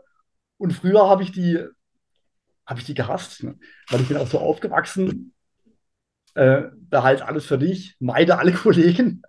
Das war früher echt ganz, ganz extrem. Das habe ich dann letzte 15 Jahre gelernt, dass man da ganz, ganz viel erreichen kann, wenn man sich mit einem anderen bisschen vernetzt und sich gegenseitig austauscht. Ist einfach ganz toll, ja. Und wie hast du früher, wir reden mal jetzt so im Jahr 2000, 2005, deine Informationen bekommen? Wir haben kurz im Vorgespräch schon gemeint, da bist du, 2000 bist du auch äh, auf die DKM noch gegangen, ne? Ja, ja. Also war, war das so der, der Hauptpunkt für dich so quasi, äh, wo man sagt, okay, da muss ich hingehen, um einfach über die neuen Produkte informiert zu werden und so weiter, oder? Nö, hast du damals noch alles per E-Mail bekommen oder vom Maklerbetreuer oder ja, oder per Telefax äh, die ganzen Neuerungen bekommen oder die diversen Zeitschriften, so wie Ast Kompakt oder Vorläufer, die gab es da damals auch schon. mit den ganzen Neuigkeiten. Also DKM war immer noch so ein, so ein Spaß. Da bin ich gern hin mit meinen Auszubildenden. Ich habe immer Auszubildende gehabt. Das war immer super, das war immer nett, auch für die und für mich. Und es war einfach nur ein Spaß, aber ein, für ein berufliches Weiterkommen hat es mir nie was gebracht. Ah, okay, also damals, also, ne, wir reden jetzt einfach 2000, da war also auch schon alles, hast du digital schon Sachen bekommen von den Gesellschaften? Ja, ja, klar. Ja? Gab es ja E-Mail schon. Äh, zum Beispiel, ich glaube, die erste Webseite hatte ich, kurz überlegen, kurz überlegen, 1995 hatte ich, glaube ich, die erste Webseite, ja. Du hast deine, du hast eine eigene Webseite 95 schon gehabt. Ja, ja, genau, habe ich damals mir machen lassen von einem Kunden, der halt im EDV-Bereich tätig war. Das war furchtbar teuer. Äh, das war also, das waren, glaube ich, damals 12.000 Mark, die ich da hingelegt habe für das äh, Programmieren der Webseite. Und es war eine aus heutiger Sicht ganz schlimme Webseite natürlich, die ähm, vertrieblich überhaupt nichts gebracht hat. Ähm, aber es war ein Anfang. Aber es ist voll spannend. Du erzählst, dein Vater hat einfach, äh, 84 hat er einfach äh, auf PCs gesetzt, ne? Also hast du so, so gesagt, so, okay, äh, hier gibt es neue technische Entwicklungen, das nutze ich für mich als Makler. Als wir, wir, reden von Einzelmarken, ne? wir reden ja nicht davon, dass das so große, äh, großes Unternehmen ist. Und dann sagst du schon 95, ähm, wo, wo, wo die meisten Leute noch nicht mal wussten, dass es dieses Internet gibt, ne? Habt ihr da eine, eine Webseite? Was du dir bauen lassen? Ähm, wa warum? Was hast du gedacht? Also, was hast du dir erhofft, 95 von der Webseite? Ich glaube, das war die Zeit, äh, zu der ganz viele äh, so äh, Domain-Händler zu mir kamen. Die kamen damals auch offline. Ich kann mich erinnern, dass da ein paar bei mir waren im Büro und mir, und mir Domains angeboten haben äh, für, für ein brutales Geld. Wirklich viele, viele Euros. Ich glaube, der eine wollte 8000 Euro für irgendeine, irgendeine Versicherungsdomain. Keine Ahnung mehr, wie die hieß. Und da machst du ja Gedanken über dieses Internet und ob das nicht auch was für dich wäre. Und dann kommst du halt irgendwann zu dem Entschluss, dass ja, so eine Website, so eine Präsenz, da haben wir eigene Rechner eben reingebaut und programmiert. Und jedes Mal, wenn sich die Versicherungssteuer geändert hat, muss man die Rechner wieder umändern. Das war natürlich äh, ein bisschen nervig, ein bisschen umständlich. Und keiner hat genutzt überhaupt. Also außer ich selbst vielleicht, aber kein Kunde hat genutzt. Aber es war halt ein Anfang. Ne? Und die, wie hieß die? Ist es immer noch die gleiche Website, also immer noch äh, deine? Oder hast du damals eine coole, was weiß ich, was es damals noch für, für Namen gab? Äh, das war damals eine Unterseite von T-Online, äh, die leible.net. Die habe ich, glaube ich, seit 1998. Das ist die jetzige, die jetzige Domain. Die verzweigt auf Versicherung offenburg.de, weil früher waren wir halt in Offenburg. Und die habe ich gekauft damals, weil ich mir dachte, okay, Offenburg passt gut. Und ja, habe ich bis heute. Ah, aber Versicherung Offenburg ist schon mal ein guter, ein guter Domainname. Ähm, genau, eben, ja. Und du baust, hast die selbst gebaut dann, die zweite, oder hast du dann immer noch nee, nee, dann die habe ich dann machen lassen, ja, über Blau Direkt gibt es dann eben ähm, so eine Unterfirma von Blau Direkt oder so eine ah, okay. Kooperationsfirma, die äh, maklerhomepage.net die Websites anbietet und da habe ich jetzt so eine, so eine Baukasten-Website. Kannst du dich noch erinnern, wann du das erste Mal quasi über deine Webseite den Kunden gewonnen hast? Ja, äh, das ist auch der Grund, warum ich so ganz um Alexander Hacker gehe. Das äh, war nämlich 2018, da war ich zum ersten Mal beim Alexander Hacker und habe da ein bisschen an meiner Webseite rumgespielt, also echt nicht viel.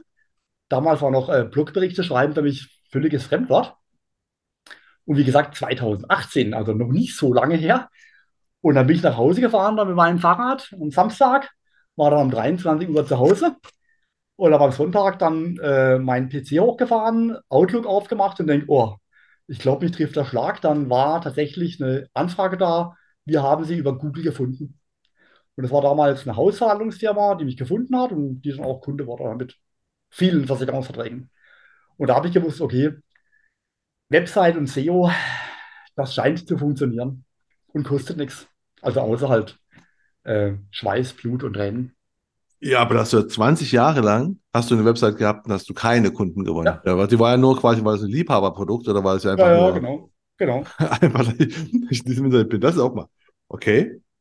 Ja. Gut, dann, dann gehen wir jetzt mal ein bisschen chronologisch vor. Okay, du bist jetzt einfach Ende der, 80, Ende der 90er, erst eine Website gebaut, dann äh, Mitte der 2000er kam dann so Social Media mit auf. Okay, so 2010 wahrscheinlich ist es allgemein so bekannter geworden. Weißt ja. du, wann, wann, wann, hast du Social Media wahrgenommen und für dich genutzt, beruflich? Ja, eigentlich ab dem ersten SEO-Seminar beim Alexander. Okay, das war auch seit 2018. Das war also nicht Ja, genau, 2010. 18 war das im September 18, ja, genau. Und hast du schon, du aber schon 2010, hast du schon gemeint, hast du schon mal angefangen, so Videoberatung zu machen. Genau, äh, da habe ich schon äh, mir überlegt, dass ich irgendwie so einfache Sachen erledigen können müsste, ohne hinzufahren zu Kunden. Und da hatte ich halt einen Kunden, der im EDV-Bereich tätig war. Und der hat mir dann diese Software empfohlen, äh, pcvisit.de. Und die habe ich auch auf meine Homepage draufgelegt. Äh, aber wie gesagt, die muss der Kunde bei sich installieren. Erstmal war es auch kein Problem, war eine ausführbare Datei war, ging schnell. Ähm, und dann konnte man tatsächlich wunderbar Online-Beratung machen. Aber das damals war noch die Meinung, ähm, das funktioniert nicht so richtig. Äh, kommen Sie bitte zu mir, wie das immer der Fall war. Ja, zu Befehl, ich komme. Ja. Ähm, habe es auch gern gemacht damals. Ich bin immer gern durch die Gegend gefahren, hatte immer ein Cabrio, ähm, so ein kleines und einmal ein Fiat Barchetta und später ein BMW Cabrio als Chef besser lief für mich und war eigentlich auch immer eine wunderbare Zeit, weil alles noch vor dem Radfahren und vor dem Nutze dein Leben oder lebe dein Leben. Ähm, da war stand noch die Arbeit also zu 100% im Vordergrund und äh, ja, Familie lief da irgendwie mit. Ähm, und hat sich ja später ein bisschen geändert, so die Einstellung. Genau, sind also im Jahr 2010 sind wir jetzt gerade, wo du das erste Mal so Ja, quasi Videoberatung äh, gemacht ja, hast, wo, wo du auch selbst, also ne, irgendwie auch überlegt, mache ich jetzt auch mal, ich kenne da so einen Kunden, ähm, hat aber auch noch nicht so ganz funktioniert. Und nee, äh, dann, äh, wann hast du angefangen, dein, dein Unternehmen, weil du sagst nämlich vorhin, äh, Kollegen fragen dich immer, wie du das wie du arbeitest, ne? Um das, um quasi, ja, das, heißt ja für mich, okay, du scheinst es gut zu machen. Also, ne, kein, kein Kollege kommt zu jemandem, der schlecht irgendwas macht. Ähm, was machst du denn? Also, was, wie arbeitest du denn heute, äh, was dich interessiert? ich arbeite heute voll digital. Ich habe 2019 mein Büro geschlossen, nach, f- glaube 28 Jahren, habe alle Akten vernichtet. Es waren damals, ich glaube, 700 Kilo Akten, haben wir dann zum Vernichter gebracht, damit es auch DSGVO korrekt vernichtet werden kann. Ähm, aber dann keine Ahnung gehabt, äh, ob das funktioniert. Habe es einfach nur machen möchten und habe es zum 1.10.2019 gemacht. Und da habe ich auch dann mein komplettes Online-System eingeführt. Habe dann zwar noch bis Jahresende, zwei, habe ich jetzt 2010 gesagt, 2019, habe dann noch bis Jahresende 2019 BZW, Entschuldigung, bis zum 1.5.2020 noch mein Offline-Büro gehabt, habe aber da schon ausschließlich Online-Beratung gemacht weil ich auch schon so die zwei, drei Jahre vorgesehen habe, Kunde kommt eigentlich keiner mehr vorbei. Ja? Die rufen alle an oder schicken eine E-Mail und wer vorbeikommt, wirft eine Rechnung ein okay? Oder wirft einen Antrag ein. Das sind alles Sachen, die kannst du auch irgendwie digital machen. Ne? Und ähm, dass Kunden vorbeikamen, das wurde mit den Jahren echt immer deutlich weniger und deutlich spürbarer, weshalb ich dann einfach das Büro gekündigt habe und mir gedacht habe, wir müssen erreichbar sein, das ist vollkommen klar, aber online wird es auch gehen. weil dann kam ja der Gedanke nicht äh, in Zeiten von Corona, sondern schon vor Corona Nee, ja, ja, es war ganz kurz vor Corona, genau, ja. Und äh, am ersten Tag Lockdown 2020 haben wir unseren Surfer umgezogen. Ich habe immer einen eigenen Surfer gehabt, bis heute. So so ein Ding von meinem Vater wahrscheinlich, was ich da mitgeerbt bekommen habe, so nach dem Motto, was ich habe, habe ich. Ähm, meine Daten gehören mir. Ähm, und den haben wir tatsächlich am, erst, ähm, am ersten Lockdown-Tag umgezogen, ja. In das kleine Mini-Büro nach Dorbach, äh, wo ich mein, wo ich auch wohne. Okay, jetzt ganz kurz, du hast einfach 2019 gesagt, okay, Büro wird geschlossen. Wir machen, vernichten alle, alle Akten, also Ja, DSGVO-konform, vernichten wir alle Sachen. Ähm, erste Frage ist, wie kamst du auf die Idee? Du hast gerade schon gesagt, okay, es wurden immer weniger, aber trotzdem ist ja, das schon ein harter Schritt zu sagen, ne? aber du hast, ne, du bist aufgewachsen mit dem Büro, ne? Also du weißt immer so, okay, wir müssen, ne, wir brauchen ein Büro und da kommen Kunden immer hin und so weiter. Wann kam, wann hast du die, die Idee gehabt, ja, ich lasse mein Büro jetzt sein, ich mache alles digital? Wie, wie kamst du auf die Idee? Ja, das kam, das kam, wie gesagt, schleichend. Das kam echt schleichend. Also was, äh, was ein glücklicher Zufall war, ist meine Damen, die jemand beschäftigt hatte. Ich hatte immer zwei, drei Halbtagsdamen beschäftigt. Die haben immer eingescannt, wenn ihnen, wenn es nichts zum Arbeiten gab. haben sie immer eingescannt und die Dokumente alle in unserem IWM hinterlegt, sodass irgendwann alles schon mal hinterlegt war. Ja? Dann waren so die letzten zwei, drei Jahre die Papierakten zwar noch da, aber die hat keiner mehr gebraucht, weil wir alles in unserem Programm drin gehabt haben. Das war alles noch vor 2019, so die, die paar Jahre davor. Und das kam eben, das kam eben, das war so ein schleichender Prozess, das war kein von jetzt auf nachher. Und dann merkst du halt äh, auch, dass immer weniger Kunden kommen. Dann war die eine Mitarbeiterin, ging dann noch, kam dann noch dreimal die Woche nachmittags und dann kam sie freitags nicht mehr, weil sie sagt, Freitag kommt gar niemand mehr und anrufen tut auch niemand mehr, als ob wir keine Kunden mehr hätten. Sind die alle, sind die alle weg jetzt auf einmal. Äh, das hat sich alles ganz krass verändert. Das mit Freitag ist heute übrigens immer noch so. Freitag, Nachmittag ist bei uns totale tote Hose. Ich habe keine Ahnung warum. Da ruft, kein, da ruft keiner mehr an und kommt keine Mail mehr, gar nichts mehr. Wahnsinn. Ähm, und äh, gekündigt habe ich das Büro aber schon 2018, weil ich ja damals zwei Jahre Kündigungsfrist, äh, dummerweise. Und 2018 habe ich ja noch gar nicht gewusst, was ich dann daraus machen möchte. Ich habe es einfach gekündigt. Aus dem Gefühl heraus. War ein, einfach ein gutes Gefühl. Das war ein okay Gefühl und dann habe ich es halt gemacht. Ähm, und andere zweite Frage, die ich dazu habe, ist dann, wie haben denn Kunden reagiert, wenn du plötzlich dein, sagst, dein Büro schließt? Was eigentlich meine, dass ich als Kunde äh, dir einfach aus Bequemlichkeit Sachen hin und her schicke, ne? Ist ja, äh, nur zuschicke, ist ja vollkommen okay. Aber das Wissen, es gibt jetzt auch kein Büro mehr. War das, hast du das nach außen kommuniziert oder hast du es einfach?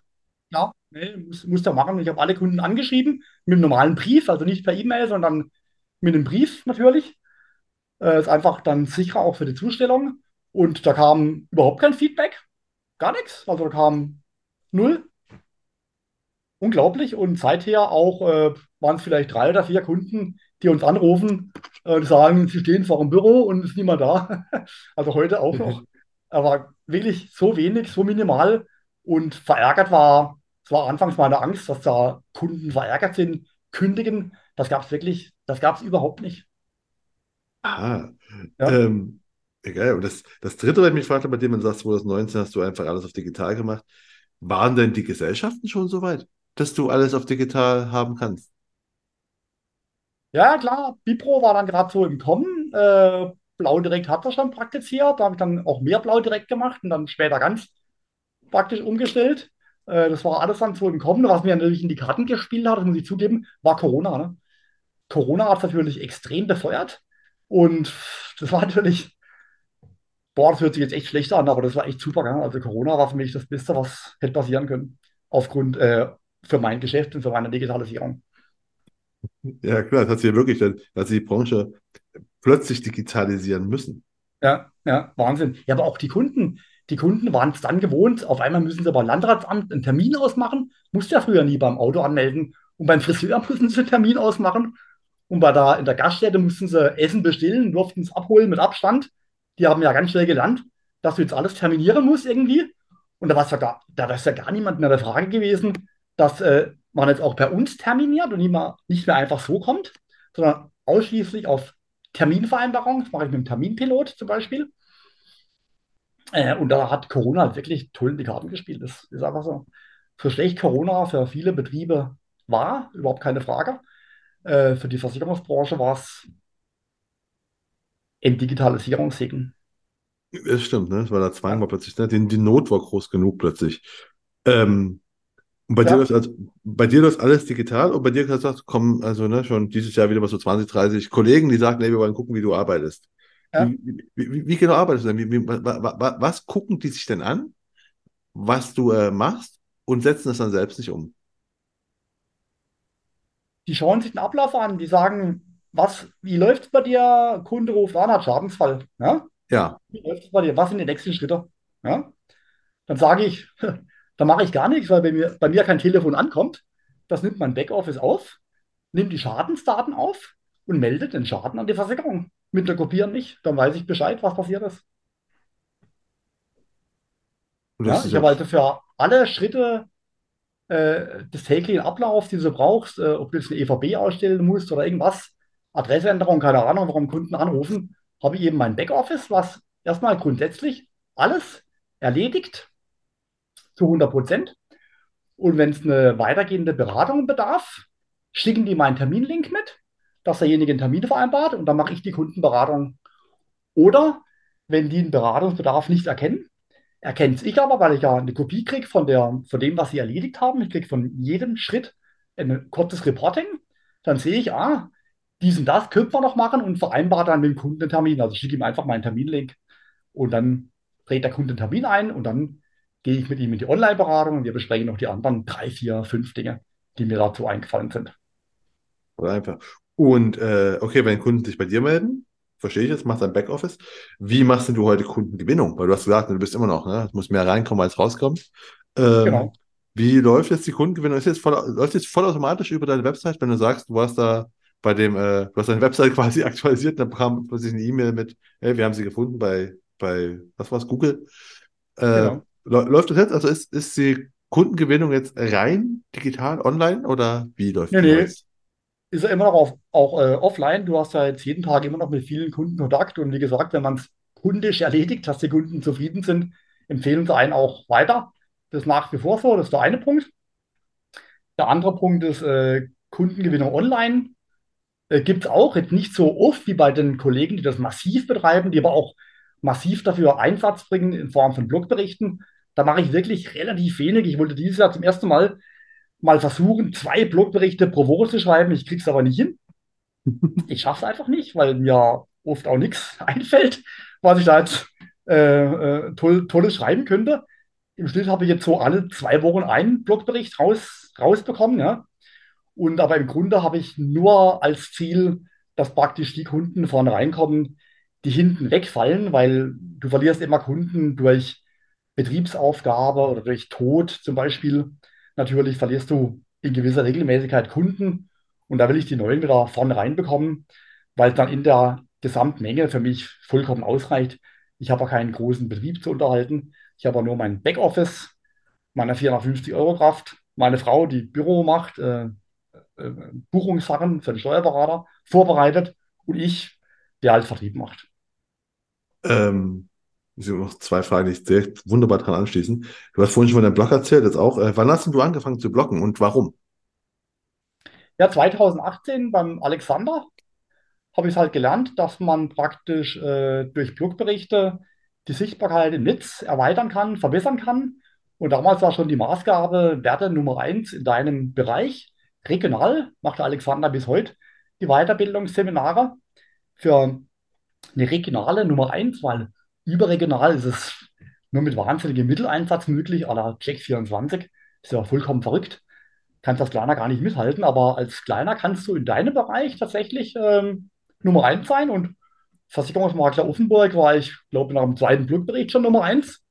Tatsächlich, äh, geht also ganz schnell, habe dann noch andere Ortschaften mit dazugenommen aus der Umgebung und bekomme jetzt eben mit einer gewissen Regelmäßigkeit, aber wie gesagt, äh, alles ganz bescheiden. Lass es 30, 40 Neukunden pro Jahr sein, die Neukunden. Und was schreibst du in deinen Blogberichten? Also worum, worum geht's da? Was, was, was, was Ähm, um verschiedene Dinge. Ich berichte von tatsächlichen Schäden, ja, die ich abdecke, äh, mit Bildern und so weiter natürlich. Oder von interessanten Versicherungsprodukten oder einfach Berichte von Lösungen, die für Kunden gefunden wurden aus einem bestehenden äh, Problem heraus. Und da schaue ich, dass ich halt äh, noch die Keywords einsetze in Blogberichten, die auch natürlich im Web gesucht werden, dass das so einigermaßen harmonisch abläuft. Ah, okay. Also es ist schon sehr strategisch quasi schon gedacht. ne? Also schon, schon gezielt, dass du einfach wirklich, was du sagst, auf Platz eins Ja, bist. klar, wenn du was schreibst, was keiner sucht, dann ist es irgendwie blöd. Dann kann man es auch gleich sein lassen, natürlich. Aber zu bestimmten Sachen wie zu Schäden, gell? Zum Beispiel äh, suchen Kunden immer, immer äh, Berichte oder Tipps oder Tricks im Netz oder auch zu ganz speziellen Schadensarten, Wohngebäude, Leitungswasser und so weiter. Berufsunfähigkeitsversicherung schreibe ich auch ganz gern. Das war auch mal lang ein Steckenpferd, hat leider ein bisschen jetzt, ist leider ein bisschen zurückgegangen letzte Zeit. Weiß gar nicht so genau warum, muss ich mal genau untersuchen. Und äh, digitaler Versicherungsordner und so, das, die Themen so. Ja. Okay, du hast nämlich schon mehrfach, ich habe auch in der Einleitung erzählt, du bist Einzelmakler, du hast auch mal erzählt, ne, für, für die Kleinen ist es, äh, der, der Kleine kann mit den Großen nicht, äh, in, in Deutschland nicht mithalten, aber vor Ort ist es äh, möglich. Es ist äh, kein, also, es, bist du der beste Beweis dafür, dass es geht. Ähm, aber ich, ne, wenn ich mit der Branche mal rede, so, ja, die Einzelmakler, das wird es irgendwann nicht mehr geben. Und du bist ja Einzelmakler. Und ich sehe aber, dass du einfach eigentlich bist du und auch dein Vater mega innovativ, ne? Also in den 80ern mit ja. der Server, dann hören wir jetzt gerade Webseite mit der 90er, ähm, Videoberatung von 2010 und sowas. Ähm, glaubst du, es wird Einzelmakler noch äh, in 20 Jahren geben? Also kann, kannst du dir vorstellen, dass sowas noch möglich ist? Oder glaubst du, es ist echt so von den ganzen Aufwänden her nicht mehr möglich? Also ich kann es mir nicht vorstellen, dass es einen Einzelmakler nicht mehr geben wird, weil für den Kunden kann es doch nichts Besseres geben als ein Einzelmakler, der persönlich haftet. Und wenn der kundenorientiert arbeitet, wird er am Kunden immer die beste Möglichkeit anbieten, die er kennt. Es muss ja nicht die beste Möglichkeit sein, die es gibt, weil die gibt es ja sowieso nicht, aber die er kennt zumindest. Und da bekommt der Kunde immer eine super Lösung äh, von einem fairen Partner, also seinen Makler, und bezahlt den Preis, den er, wenn er online bei Jack abschließt, ja auch bezahlt. Und da bekommt aber keine so persönliche Beratung mit Herz, weil ich kenne meine Kunden persönlich, kenne schon deren Kinder, teilweise von alten Kunden, dann die Enkel, die auch wieder Kunde sind. Und mit denen gehst du ganz anders um, als mit, als es ähnliche Portale tun, die halt auch Kunden haben, aber die ihre Kunden gar nicht so gut kennen. Also für den Kunden kann es nichts Besseres geben als ein kleiner, verantwortungsvoller Versicherungsmakler. Und das von, von Kundensicht glaube ich schon. Ich, ich frage mich ja. halt immer, was meine Gedanken ist immer, ist es denn von, von der ganzen Verwaltung und Regulatorik überhaupt für einen ja. Einzelnen äh, stemmbar? Ja klar, du musst sie halt irgendwo anschließen. Das ist die einzige Möglichkeit, weil du kannst ja unmöglich äh, dieses, äh, dieses ganze Bipro selbst abbilden. Du brauchst ja ein Verwaltungsprogramm ähm, und du brauchst bestimmte Prozesse, die du eingerichtet hast. Du musst immer erreichbar sein. Da musst du dir die Frage stellen, willst du persönlich immer erreichbar sein oder willst du es auf Mitarbeiter auslagern oder auf Dienste. Und das kostet natürlich alles Geld, das ist ganz klar, aber du kannst alles organisieren, dass du dann unterm Strich viel weniger Verwaltungsaufwand hast, äh, als es früher war. Ich habe heute viel weniger Verwaltungsaufwand. Wir haben früher immer stapelweise Post gehabt zum Scannen. Der Stapel wird nie kleiner. Heute habe ich gar nichts mehr zum Scannen. Ja? Ich habe früher Briefe geschrieben, irgendwie, keine Ahnung, zehn Briefe am Tag. Heute schreibe ich halt 20 E-Mails. Alles viel einfacher, viel einfacher geworden. Und viel unbürokratischer. Also ich habe viel weniger bürokratischer Aufwand als vor 20 Jahren. Glaubst du, aus der Start von einem, wir sagen jetzt ein frischer Versicherungskaufmann, der selbstständig machen möchte, ist es als Einzelmakler möglich oder meinst du, der muss einfach äh, sich mit größeren anschließen? Oder glaubst du das heute sogar? Weil ich habe überlegt, es kann ja auch sein, dass es eigentlich heute sogar einfacher ist als früher, weil du hast mit Social Media hast du alle Möglichkeiten. Vielleicht kann dir auch KI jetzt sogar ein bisschen helfen, ganz viele Sachen zu automatisieren und so. Glaubst du, es ist möglich, so von, mit Null zu starten heutzutage oder, oder muss man da schon mit irgendwas Großem zusammenarbeiten? Schon möglich, mit Null zu starten. Haben wir einige, haben wir einige Kollegen gemacht, die sich auf irgendwas spezialisiert haben und dann ein echt gutes Angebot rausgebracht haben und dann über, über YouTube oder eben äh, äh SEO, gutes SEO-Marketing äh, ganz schnell ganz viele Kunden gewonnen haben. Das ist ja wirklich möglich. Man braucht nur eine gute Idee und den Glauben daran. Äh, und für die ganze Umsetzung musste ich halt irgendwo anschließen, wie jetzt an Blau direkt von mir aus oder Fondsfinanz oder wie sie alle heißen, weil der finanzielle Aufwand, äh, siehst ja daran, dass sich die Gesellschaften haben die jetzt alle äh, Geldgeber an Bord geholt. Die brauchen ja unheimlich viel Geld, um ihre Programme weiterzuentwickeln. Das kann der kleine Versicherungsmakler und der mittlere und der mittelgroße natürlich nicht. Das ist viel zu teuer. Du musst irgendwo anschließen, aber behältst ja dann immer noch deine Unabhängigkeit weil du nur den bürokratischen Aufwand auslagerst und der Kunde sieht immer noch dich, du bist immer noch der Ansprechpartner des Kunden und du hast heute sogar viel mehr Zeit für Kundenberatung als früher. Ja, also, also bist du vollkommen überzeugt, dass der Einzelmakler ja. noch so eine Vertriebsform der Zukunft auf jeden Fall mit dabei sein wird? Ja, klar. Das ist mal schön. Ein schöner eine Zusammenfassung von der ganzen Sache, weil ich sehe auch, also ich sehe auch ganz viele Vorteile, genau wie du. Und bin halt immer überrascht, wenn alle so, ne, so, du bekommst ja auch mit, ne, die, also das Raunen in der Branche und man hört so, ja, irgendwann Einzelmakler wird es nicht mehr geben, das werden alles große Maklerhäuser abdecken und so weiter. Da wird es viel Konsolidier Konsolidierung geben, das ist ganz klar. Und viele Aufkäufer, weil ja auch viele Makler aufhören, ja. Ich bin jetzt auch 54, also 20 Jahre arbeite ich auch keine mehr natürlich. Und dann wird viel natürlich äh, zusammenwachsen, das ist vollkommen klar. Aber es wird auch immer wieder Nachwuchs geben. Ich habe so viele tolle neue junge Kollegen kennengelernt letzten Jahre. Ähm, fantastisch, was sie so alle aus dem Boden äh, gestampft haben, wie Sarana Schamberger zum Beispiel oder auch äh, viele andere. Ähm, also es gibt so viele Möglichkeiten. Wie gesagt, für den Kunden kann es nichts Besseres geben ähm, als so ein Makler, der einfach verantwortungsvoll kundisch arbeitet. Ja, ähm, wir, wir, kommen ja schon quasi auf die, auf, auf die Zielgerade, auf das Ende. Ähm, ich habe so eine Frage, weißt du, ne, ich meine Gäste immer stelle, ist einfach so, was sind so die größten Misserfolge waren? Und äh, was man so daraus gelernt hat. Ne? Also Misserfolge ist nicht das Negative, sondern so größten Learnings kann man auch sagen. Was, was meinst du, was bei dir so in, in den letzten, ja, in den letzten zehn Jahren, sagen wir mal so, wo du sagst, habe ich irgendwas falsch gedacht, gemacht und habe daraus gelernt? Gibt es da Sachen? Ähm, letzte zehn Jahre, ja, da fällt mir ein Schadensfall ein, der war ziemlich heiß. Ähm, das war bei einem Gewerbekunden, der hatte schon zu meinen Vaterszeiten immer nur eine Feuerversicherung für seinen Betrieb. Das ist gleichzeitig unser größter Kunde. Und der hatte, der hatte vor, war noch gar nicht so lang her, muss das nachschauen, vor sechs, sieben Jahren einen Einbruch-Diebstahl-Schadensfall, damals mit, mit 80.000 Euro und äh, hat er nur eine Feuerversicherung und eben keine Einbruchdiebstahlversicherung. Und das hat trotzdem durch guten Zuspruch funktioniert.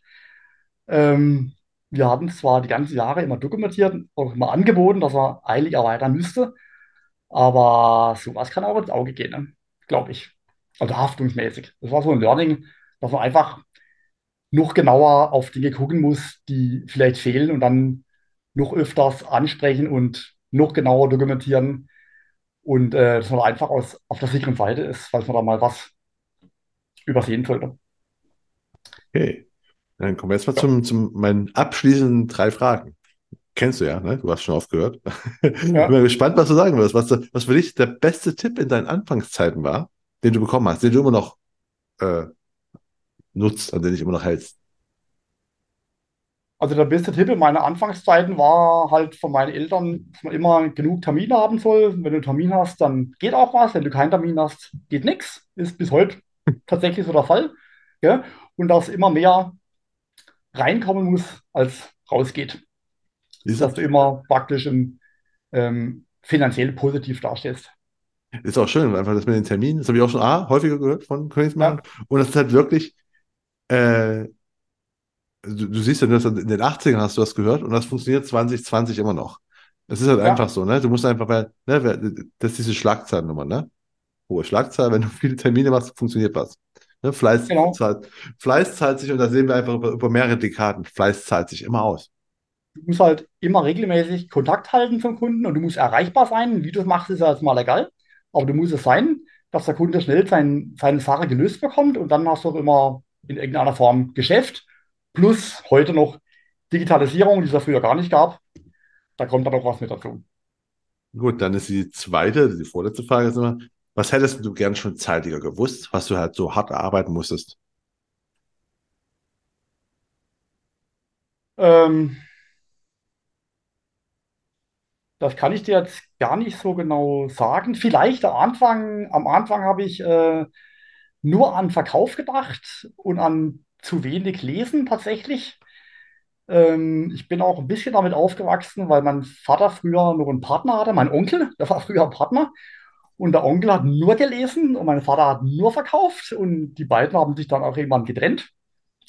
Und mein Vater hat immer gesagt, Mensch, der liest viel zu viel, der muss verkaufen, weniger lesen. Und das hat mich ein Stück weit natürlich geprägt, aber das auch nicht ganz richtig, weil lesen muss natürlich auch und die Bedingungen kennen und wissen genau, was du anbietest. Ähm, da hätte ich früher mehr machen müssen, aber früher hat nur der Verkauf für mich gezählt, nichts anderes. Und waren ja auch wirklich gute Jahre mit ähm, tollen, tollen Abschlüssen, überhaupt keine Frage, aber zu wenig selbst gelesen und weitergebildet. Perfekter Übergang zur letzten Frage. Wenn du von Lesen redest, ne? Die letzte ja. Frage ist immer so, was für Bücher du empfehlen kannst und warum? Also ich lese ähm, schon lange so gut wie keine Bücher, weil ich ja jeden Tag viele Fachlektüre liest und Bedingungen. ich habe überhaupt keine Lust am Wochenende oder am Abend äh, ein Buch zu lesen, dann höre ich vielleicht ein Hörbuch. Aber was ich früher rauf und runter gelesen habe, das war äh, von Rollo Gebhardt, Ein Mann und sein Boot, vier Jahre allein um die Welt. Ich fand schon immer die Abenteuer super, die da Rollo Gebhardt erlebt hat mit seiner kleinen Solveig 4 hieß sie, glaube ich. So ein kleines Segelboot, mit der er um die Welt gereist ist und halt tolle, äh, tolle Abenteuer erlebt hat. Teilweise auch lebensgefährliche Abenteuer. Überhaupt keine Frage. Und dann auch die Hörbücher Robinson Crusoe hoch und runter gehört und Tom Sawyer und Huckleberry Finn auch von hinten bis vorne hoch und runter gehört. Äh, keine Ahnung, wie oft. Äh, ich fand schon immer so diese Abenteuergeschichten total klasse. Und das einzige Buch aus den letzten fünf Jahren, was ich echt gelesen habe, war von 0 auf 1000 von Dr. Joachim Hinze. Das ist ein Radfahrbuch. Da hat er halt beschrieben, wie er sich praktisch entwickelt hat und am Ende dann auch äh, Weltmeister wurde im Long-Distance-Radfahren. Jetzt von 0 auf 1000. Reden wir hier 1000 Kilometer oder was ist 1000? Ja, gute Frage. Ähm, kann ich ja gar nicht so genau sagen, was der Titel eigentlich bedeuten soll. Äh, Also praktisch von null auf ganz viel. Da wurde er später wurde dann eben, da hat er eben beschrieben, wie so sein Entwicklungsweg war, schon aber auch schon aus der Jugend raus und dann ist er irgendwann vom Laufen zu Rad gekommen und hat ähm, dann bestimmte Radsportereignisse gefahren, dann immer längere Strecken und ganz zum Schluss hat er dann, ich glaube, mehrmals, mehrmals ähm, an der inoffiziellen Weltmeisterschaft für Langdistanzfahren, das sind dann 1000 Kilometer und über 20.000 Höhenmeter am Stück teilgenommen. Und ich meine, einmal davon hat er auch gewonnen. Und das hat mich halt fasziniert, wie man da hinkommt, wie man seinen Körper echt entwickeln kann durch Kontinuität, durch kontinuierliches Training. Ähm, eigentlich total verrückt, eine Distanz von 1000 Kilometer und über 20.000 Höhenmeter am Stück zu fahren. Wahnsinn, also eigentlich unvorstellbar. Aber man kann es man wirklich hintrainieren, wenn man auch den Spaß daran hat. Okay, das ist ein schönes Schlusswort, weil es ist auch eine sehr gute, sehr gute äh, Metapher für, ne, für Königsmacher, auch da, Disziplin, ne? Hier ist immer Ja. bei dem, man muss sich nur dran halten, Disziplin, diszipliniert arbeiten. Und dann kann sowas funktionieren. Ja, Ähm, Spaß machen muss es auch, weil nur was dir Spaß macht, ma- äh, was dir Spaß macht, machst du gut. ich, ich hoffe, der Podcast hat dir Spaß gemacht. Also mir hat es zumindest extrem Spaß gemacht. Die hundertste Folge. Super. Danke, dass du mein Gast warst. Hat mir extrem Spaß gemacht. Vielen Dank, dass ich hier sein durfte. Das war die 100. Folge des Königsmacher Podcasts und ich hoffe, sie hat Ihnen genauso gut gefallen wie mir. An dieser Stelle möchte ich mich auch bei allen Hörern einmal bedanken, dass Sie mir zuhören oder uns zuhören in den Gesprächen, denn ohne Sie gäbe es den Podcast nicht. Und wenn er Ihnen so gut gefallen hat, wie ich hoffe, dann würde ich mich wie immer natürlich extrem freuen, wenn Sie den Podcast auf der Plattform Ihrer Wahl abonnieren und bewerten würden. Und damit verabschiede ich mich von Ihnen. Das war die Königsmacher-Folge mit Ralf Leible. Mein Name ist Marco Peterson. Ich bin Ihr Ass im Ärmel, wenn es um Social Media und digitale Kommunikation der Versicherungsbranche geht. Auf Wiedersehen.